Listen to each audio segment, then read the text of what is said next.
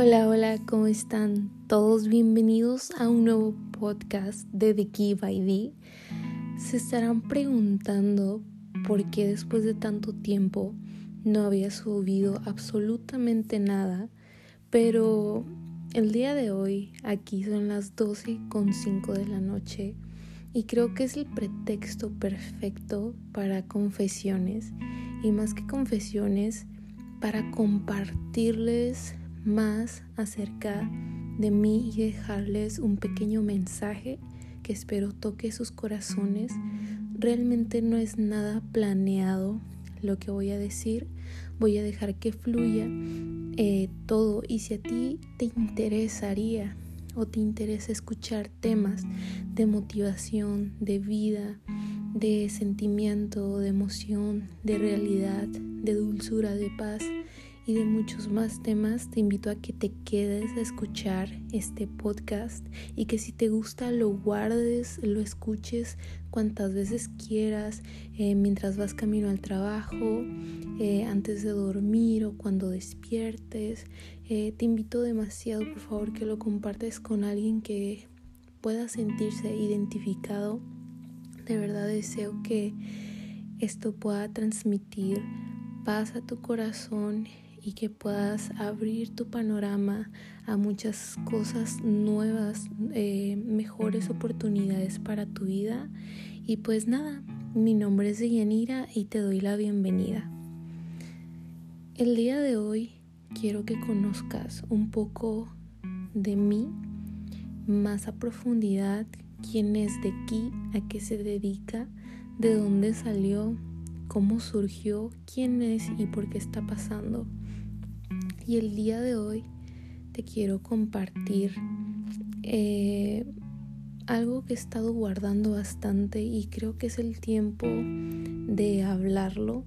Son pocas las personas que saben respecto a este tema que viví hace años atrás en mi adolescencia y pues es algo que quiero realmente compartir contigo.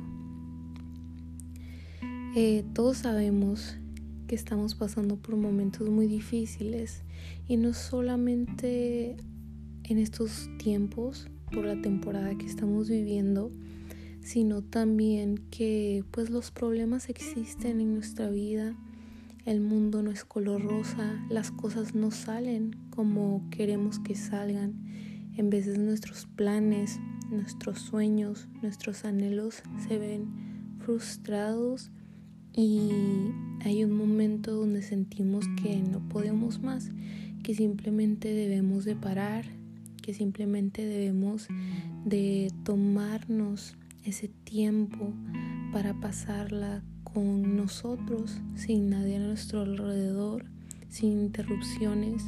Y eso también está bien, pero al menos en mi vida hubo un momento muy difícil donde yo consideré que lo mejor para mí era quitarme la vida. Hubo un momento en mi adolescencia y en mi juventud donde me sentía incapaz de tantas cosas, me sentía inútil, sentía que, que mi vida no daba para más, sentía que mi vida no tenía un valor, que yo no tenía una identidad me sentía totalmente desprotegida, me sentía insegura, sentía que nada de lo que hacía tenía algún sentido fijo que trazara mi futuro a algo magnífico, algo extraordinario. Para mí mi vida era algo muy ordinario, algo muy pasajero. Era una constante rutina que la verdad me mareaba, me cansaba y me frustraba tener una vida tan englobada, tan encasillada en, en lo que iba a ser, en cómo avanzaban las manecillas del reloj. Me estresaba pensar que tenía que ir a trabajar, tenía que estudiar, tenía cosas que hacer y no era tanto por pereza, sino que no le había sentido a nada de lo que hacía, realmente no encontraba un propósito del por qué hacer las cosas, era demasiado cansado para mí. Llegué a considerar que era horrible despertar una vez más y me, me lamentaba cuando despertaba y abría mis ojos porque siempre antes de dormir yo deseaba morir, deseaba no despertar, deseaba morir dormida y yo pensaba que con eso yo le iba a hacer un favor al mundo.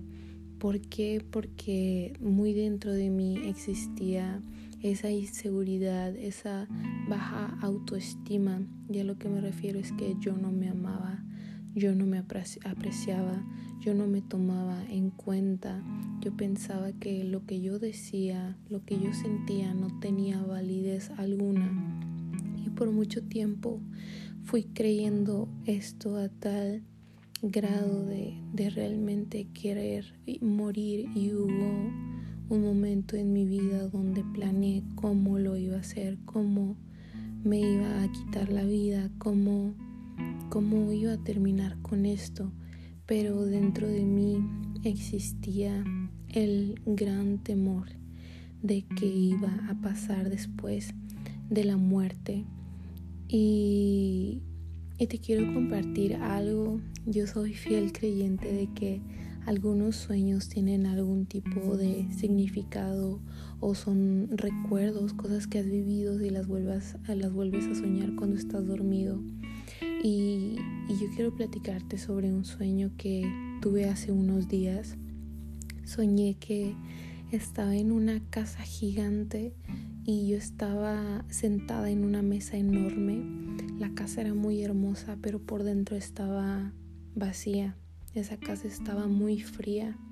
Y recuerdo que yo sentada en esa mesa eh, recostaba mi cabeza en, la, en la tabla de la mesa, cerraba mis ojos y muy dentro de mí yo me sentía muy triste, me sentía angustiada, me sentía desesperada y sobre todo me sentía sola. Y recuerdo que en ese sueño eh, yo deseaba morirme, deseaba no existir, porque pensé que pensaba que eso iba a simplificar todo. Y en eso, en, el sueño, cuando yo pensaba eso, Recuerdo que pasaron dos personas detrás de mí y una me tocó el hombro y me, y me dijo, ven, levántate, vámonos, hay que salir, hay que hacer algo. Y la otra persona le decía, no, déjala, está cansada. Y, y bueno, ese fue el sueño y ese sueño que tuve me hizo recordar los momentos que yo llegué a desear, mi muerte, y, y cómo yo me sentía como en esa casa, me sentía muy fría, me sentía sola, me sentía alejada de los demás y sentía que de cierta manera no podía encajar en, en ninguna parte. Me sentía como un rompecabezas incompleto, como esa pieza faltante sentía realmente que las puertas se cerraban para mi vida y que si yo desaparecía absolutamente nadie eh, lo iba a tomar en cuenta, que absolutamente nadie iba a preguntar por mí, que me iban a olvidar rápidamente. Entonces ese sueño que yo tuve me hizo recordar la tristeza eh, que me llevó a plantearme esas preguntas del por qué sigues aquí, cuál es tu propósito. Y la verdad es, es algo muy difícil porque al yo contarlo me estoy exponiendo una de las partes más vulnerables de mí. Fue una lucha constante noche tras noche porque yo recuerdo que yo vivía atormentada, no podía dormir en las noches, sentía como si alguien estaba ahí deseando mi, mi muerte. Sentía realmente que ahora sí me estaba volando la cabeza. Eh, incluso hubo momentos donde me pareció escuchar voces. Yo ya estaba, la verdad, delirando.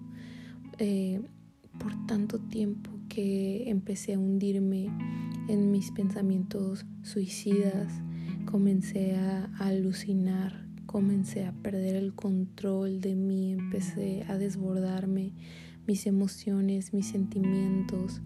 Eh, me sentía hundida, me sentía perdida, me sentía sin dirección alguna.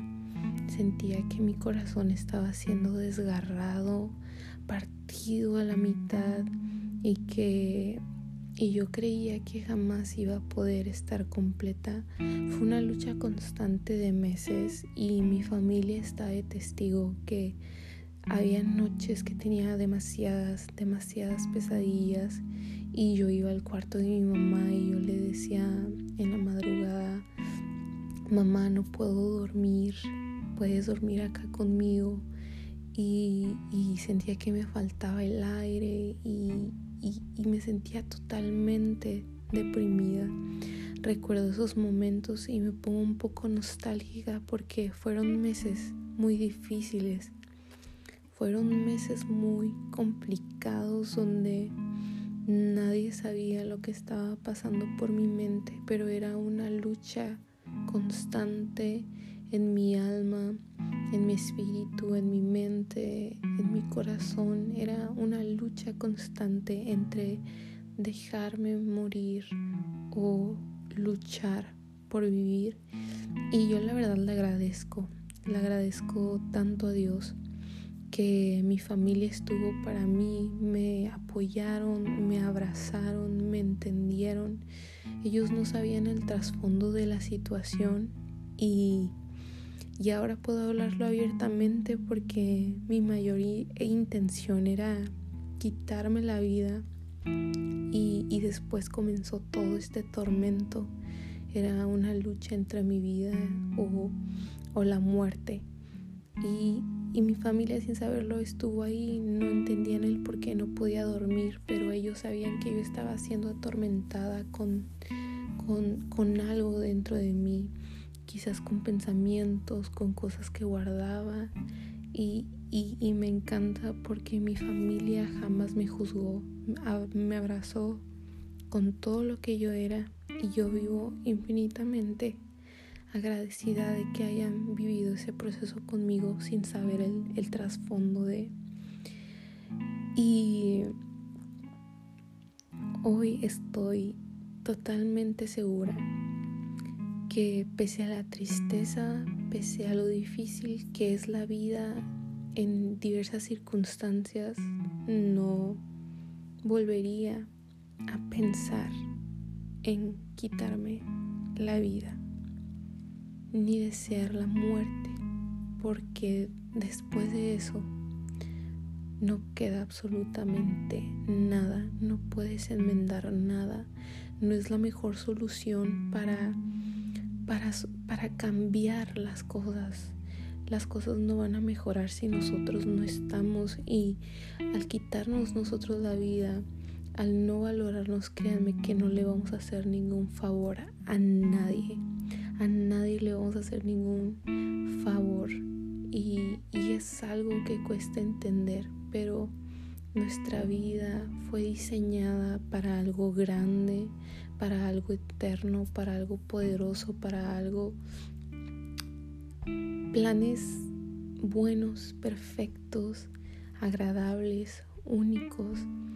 Nuestra vida tiene un propósito, pero en de las mentiras, eh, los enemigos que tenemos en nuestra mente nos hacen creer otra cosa, que no tenemos validez, que no tenemos voz, que no tenemos esperanza por cosas que hemos vivido en nuestra infancia, por cosas que nos han herido y creemos que eso nos va a marcar y nos marcó y que va a ser como un tatuaje que vamos a llevar marcado en el corazón hasta el resto de nuestra vida y en veces podemos creer que estamos malditos, que no podemos cambiar, que siempre las cosas nos van a salir mal, pero déjame decirte que no es así.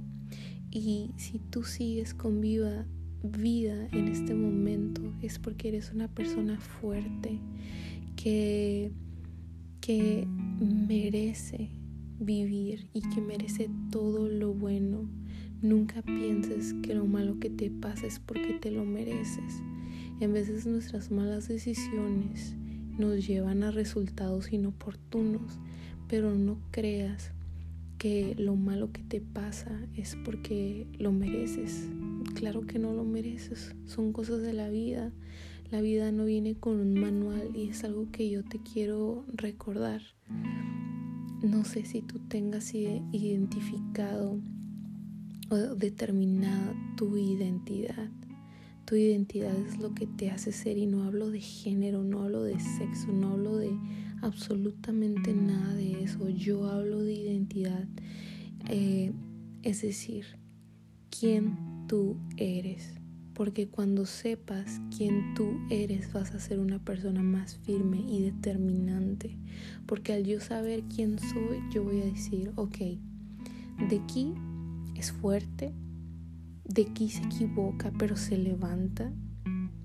De aquí se ha sentido triste pero sabe que todo es pasajero. De aquí sabe que de los errores se aprende. Esa es mi identidad, esa es de aquí, esa soy yo. Yo sé quién soy y no por lo que digan los demás y no por lo que piense la sociedad y no por lo que las mentiras eh, de mi pensar me digan que soy algo más. Yo sé quién soy, me ha costado, pero mi identidad está segura en el lugar en la que yo he puesto esa identidad. Yo te invito a que te hagas estas preguntas. ¿Quién soy yo? ¿Cuál es mi propósito? ¿Qué estoy haciendo aquí? ¿Qué estoy haciendo con mi vida. Pero sobre todo planteate esta pregunta. ¿Me estoy amando, respetando y aceptando lo suficiente como para derribar todas esas mentiras que he creído? ¿Realmente me estoy amando? ¿Realmente estoy viviendo o estoy muerto en vida? En esta noche quiero que te quedes con esas preguntas. ¿Estoy vivo o estoy muerto? Porque en veces podemos estar vivos físicamente, pero muertos en nuestros corazones. Te invito a que le encuentres un sentido a tu vida. Te invito a que no te rindas. Te invito a que no pares si estás escuchando este mensaje es porque debías de estar en este lugar. La vida te va a presentar cosas difíciles que parecen imposibles de derribar. Pero déjame decirte algo. La fe mueve montañas. El creer lo hace todo posible. ¿Tú estás creyendo? ¿Tú tienes fe de que las cosas mejorarán? Y si aún las cosas no mejoraran, ¿tú seguirías creyendo? Eso es todo por el día de hoy. Te invito a reflexionar en estas preguntas y solo quiero recordarte que es una dicha el poder conocerte. Es una dicha para mí el tenerte. Es una dicha el leerte. Es una dicha el pertenecerte. Te quiero de aquí a la luna y de vuelta. Que tengas una muy, muy excelente noche. que tengas un excelente día, una excelente tarde, a donde quiera que vayas, que todo te salga muy bien. Es mi mayor deseo para ti en este día. Nos vemos en una en un próximo podcast. No olvides compartir, comentar, reflexionar y plantearte las preguntas que te acabo de decir.